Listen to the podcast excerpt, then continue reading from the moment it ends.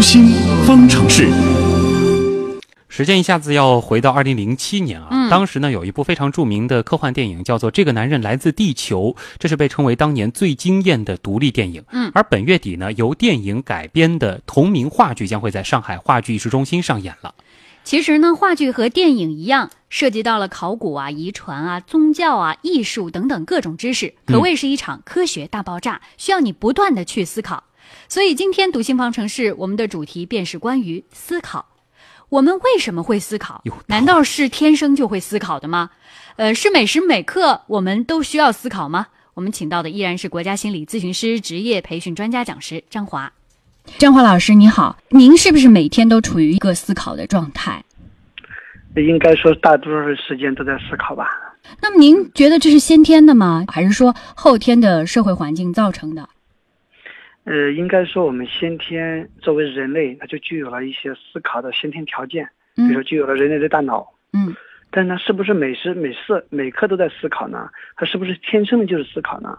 我想这个可能不是说你具有人类的大脑就一定会具有这种思考的功能。其实是这样子的啊，你看，你当我们在问我们为什么会思考，或者说我们会天生就是思考吗？嗯也就是我们现在也在思考这个问题，可见人类的这个思考能力啊非常强大，无处不在。嗯其实作为思考，在心理学上一个专有名词，也就是一个人类的思维，嗯它主要就是借助人脑，人脑来借助这种语言系统来对于这种事物进行一种反应。嗯这种反应有两大特征，一个就是它是一种对事物的一种概括，嗯第二个它就是对事物的一种间接性的一种反应。你比方说啊，嗯我们因为空间的限制或者因为时间的限制，我们无法直接触摸到很多东西。比如说，我们会通过化石去分析、推测远古时代的，比如说恐龙啊等等。然后我们会通过一些采集到一些微量元素去分析星球上的一些东西。嗯，其实这就是一种间接性和概括性的一种反应。嗯那在这当中，这种概括性、这种间接性，它其实是要借助一定媒介才可以进行的。就说，那它接触的比较多的，往往是我们已有的一种知识和经验，同时根据一定的载体，来对过去或者对将来未知的东西做出一个推测，这就是我们的思维，对不对？嗯那所以在这个思维当中，有个最大的载体就是语言。对。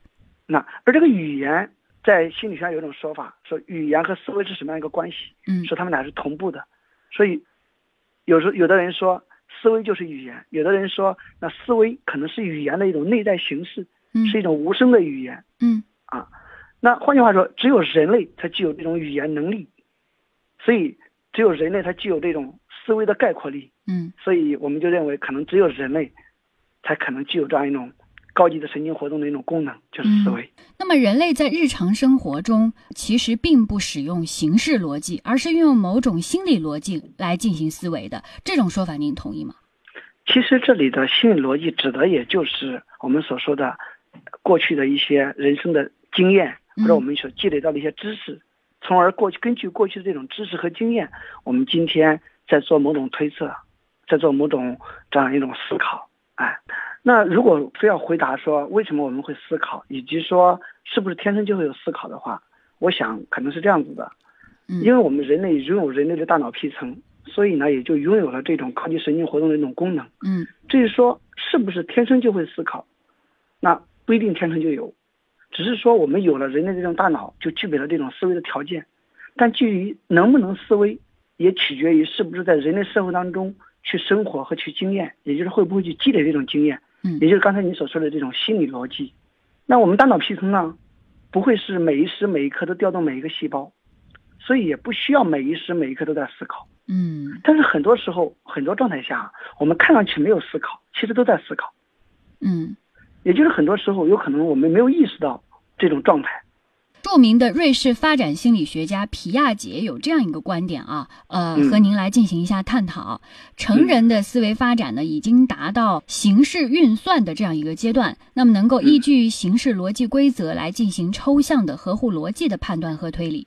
但是呢，最近的一项研究就发现啊，说这个人类在现实生活中并不遵照形式逻辑的规则来进行思维，似乎有另一种大家公认的心理逻辑。关于这一点，您是怎么看的？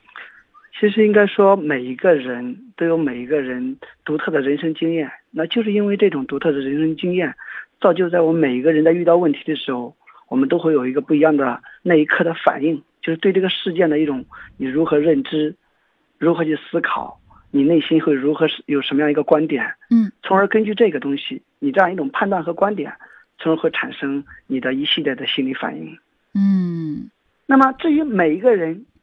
他会产生那一刻会产生什么样的想法，真的会影响他接下来的行动，也会影响到他的情绪。嗯，但他会怎么想呢？这就取决于他过去的一个心理逻辑，就是过去他生活经验的一个积累。嗯，所以你看，通过刚才我们的解释，就是说每一个人其实很多时候啊，他大脑里都会呈现出一种自动的意识状态啊，可能没有去留意自己的内在的很多这样一种思维，这样一种思考。嗯，但是这种没留意到的东西。却影响到了每一个人的心情，所以我会建议广大听众啊，经常要学会去留意自己的情绪，嗯，进而去捕捉一下自己很多时候情绪的一些变化，根据这个变化去看一看这种情绪的变化可能是因为自己内在的什么样的想法导致的，这样可能可以避免掉很多我们生活中经常性的无谓的一些负面情绪的产生。嗯，好，非常感谢张华老师，谢谢。好，再见啊。今天这个话题真的很大啊！说到思考呢，大家自然而然的会想到大脑，因为它是人类思考的物质基础嘛。嗯。但是，一直有一种说法是这样的：说咱们的大脑能力只动用了百分之十。呃，首先这个说法它靠不靠谱？另外就是我们要怎么开发剩余这百分之九十的思考潜能呢？请咱们的心理观察员、二级心理咨询师四月来解释一下。好好的，主持人说我们只用了脑能力的百分之十，这个误解可能是在所有流行心理学中最根深蒂固的。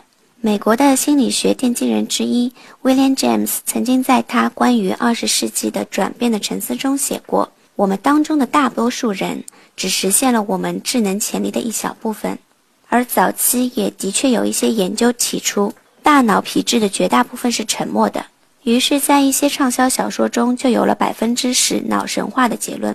但是，由于现在脑活动的测量手段的进步，我们现在知道这些脑区并非是沉默的。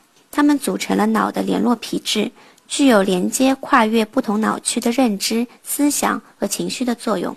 所以，其实，在二零零四年六月的一期《科学美国》中，已经指出百分之十的脑神话只是一个误解而已。好的，谢谢四月。那么，关于思考这样一个话题，咱们的听众朋友有什么要想说的吗？盛燕子。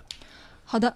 对于你是不是一个爱思考的人这个问题呢，大多数网友都觉得自己已经不是爱思考的孩子了。网友 K K 他说：“呃，自从有了搜索引擎之后啊，越来越不爱动脑筋了。有什么问题呢，直接上网搜一下就行了。”嗯，还有网友万里挑一说：“学生本来就是应该最爱思考的人群，但是呢，现在孩子学习压力都很大，本该用来思考的时间可能都用去背课文、背单词去了。”嗯，还有一个叫做一千个理由的网友他说：“以前听到过，就是刚刚旭东其实介绍过了啊，就是现在人。”人类的智力呢，只开发了百分之十。去年呢，他看了电影《超体》，感觉自己真的是潜力无穷，但是却不知道怎么来开发自己的。刚刚辟谣了啊，这个呢是属于一个误解。嗯，但是呢，我们的这个潜能还是可以被不断的激发的。嗯。